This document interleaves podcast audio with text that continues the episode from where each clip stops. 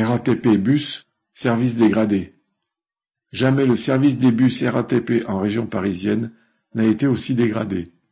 À la fréquence de passage d'été s'ajoute un gros manque d'effectifs. Sur chaque ligne, il manque de trois à six bus chaque jour, les attentes sont fréquemment de trente minutes dans Paris et en banlieue, voire plus d'une heure par exemple, sur les lignes 322 ou 199. Les voyageurs sont parfois si entassés qu'ils n'arrivent pas à monter. Cela fait un an que cette situation dure, la direction en est complètement responsable. Elle a d'abord gelé les embauches, en prévision de son projet de supprimer des repos et d'accroître la durée journalière de travail qu'aucun syndicat n'a signé. Les conducteurs de bus ont fait plusieurs jours de grève contre ce projet, préparant la filialisation-privatisation de 2025.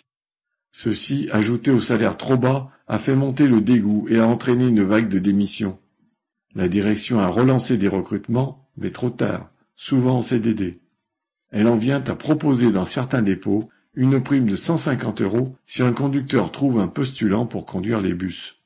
Les usagers en ont assez et demandent Il se passe quoi avec le bus?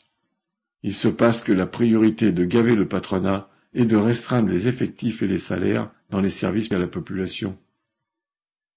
Correspondant Hello.